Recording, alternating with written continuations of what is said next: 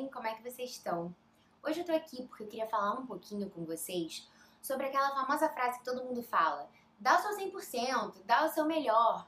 Então, eu sou uma pessoa, né, com o signo de Virgem ascendente em Virgem, então eu posso te garantir que eu me cobro muito, não só por isso, mas eu me cobro bastante. E eu sei que muito provavelmente você que tá aí do outro lado também. Até porque hoje em dia, né, a sociedade como um todo acabou criando esses padrões de exigência e a gente fica submisso a eles muitas vezes. E a gente se coloca no lugar onde a gente não deveria. Esse lugar de cobrança, frustração, autopunição e que não faz bem para ninguém. Então, por que, eu tô falando isso aqui? Porque quando eu comecei lá atrás meu processo de despertar, de autoconhecimento, foi na arte de viver. E eles falam muito sobre Deus seu 100%. Mas o que eu queria trazer aqui é o seguinte: por que, que as pessoas falam isso? É exatamente para não gerar frustração em você em determinada situação, em determinado processo. Por exemplo, você tem uma prova importantíssima, um processo de estágio, um processo de trabalho. E aí você estuda, estuda, estuda, e aí você consegue uma nota boa. Ótimo. Mas e se você estudar e você der aquela procrastinada, e aí você fica ali relaxando, fala, ah, eu já sei a matéria, não preciso rever, não, não preciso revisar nada disso, já tô sabendo. No fundo, você poderia, você tá com preguiça, na verdade. Ou então, enfim, você está arranjando desculpas e você poderia se esforçar mais. É por isso que as pessoas dizem, dê o seu melhor, para quando vier o resultado e ele não for condizente com o que você deseja, você não ficar frustrado. Você não pensar, poxa, eu poderia ter me esforçado mais. Você não ficar se, colo se colocando para baixo e se cobrando. Então, isso é a razão das pessoas falarem, dê o seu melhor, dê o seu 100%. É para sua própria paz, né? Só que eu queria fazer uma observação aqui muito importante que eu vivi.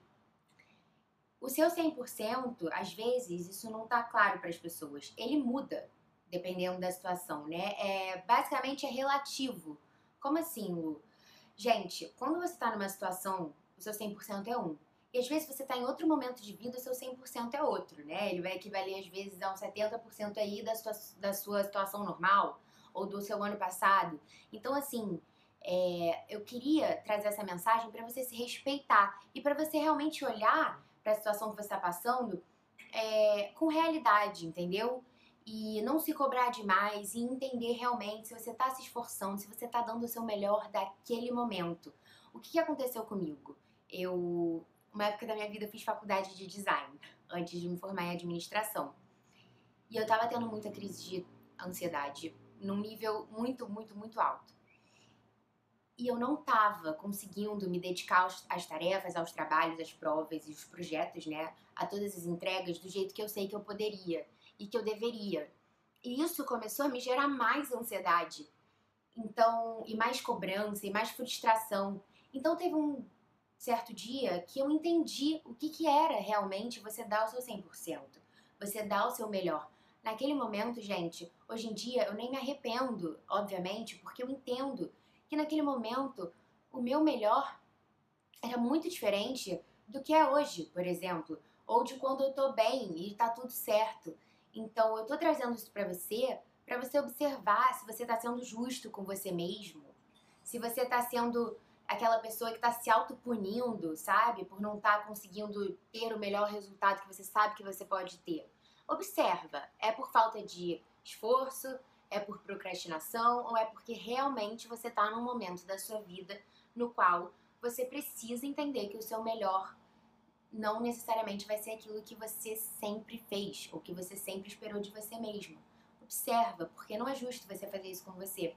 E nessa época que eu realmente me frustrava com os meus trabalhos e que eu não estava conseguindo dar o meu melhor, que era o meu melhor de sempre, eu aprendi essa lição. Então, por isso que eu tô passando aqui para você. Eu espero que você realmente entenda e respeite e se acolha se você estiver passando por uma situação onde o seu 100% não é o ideal, mas é o seu 100% do momento. Então, isso vale por tudo. E isso vai fazer você se sentir pleno e não ficar frustrado com tudo, com todo o resultado talvez que você é, não almeja e que você acha que é o ideal.